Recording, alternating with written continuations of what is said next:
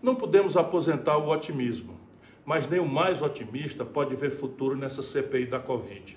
Ela está indo para a mesma vala comum das tentativas frustradas de dar um basta nos desmandos de Bolsonaro. Com perdão das crianças e dos loucos, Bolsonaro parece estar se transformando, como eles, em inimputável.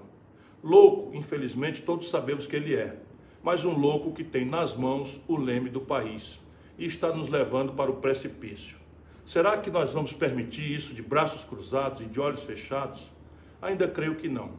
Junto com Carlos Lupe, presidente do meu partido, o PDT, entramos com um novo pedido de impeachment contra Bolsonaro por ameaça ao livre exercício dos poderes. Esse telefonema dele ao senador Cajuru é uma destas páginas vergonhosas da nossa história política. Nele não apenas pressiona o Congresso, como também o Supremo Tribunal Federal um espetáculo macabro de chantagem, conluio e ameaça. Tudo ensaiado nos ritos da farsa e da intimidação. Um crime de responsabilidade explícito e escancarado.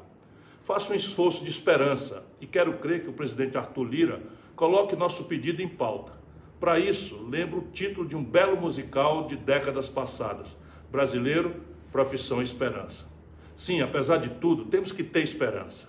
Do contrário, será aquilo que previu o saudoso Torquato Neto no seu poema do aviso final.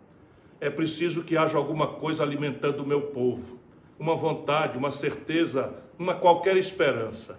É preciso que alguma coisa atraia a vida, ou tudo será posto de lado e na procura da vida a morte virá na frente e abrirá caminhos.